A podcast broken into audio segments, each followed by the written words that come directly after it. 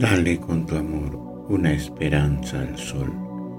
Dile que los hombres van a unirse. Dale con tu amor una esperanza al sol. Dile al universo, soy tu amigo. En un lejano planeta de un bizarro sistema solar, habita una extraña criatura que se llama a sí misma Homo sapiens. Nace, grita, llora, duerme, juega, ensaya y aprende. Cuando crece le llaman hombre.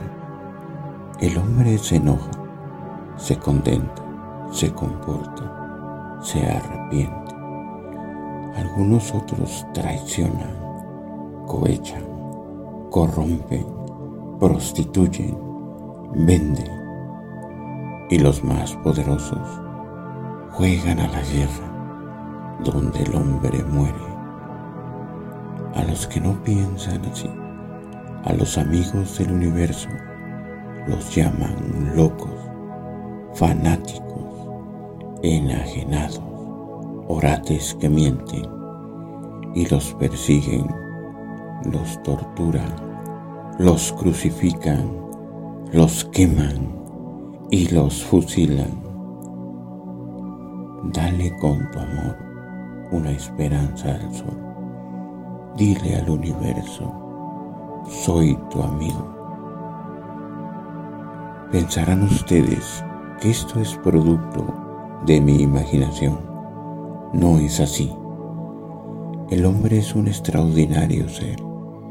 Quiso caminar y aprendió a correr quiso volar y viene saltando de planeta en planeta detrás de su ambición.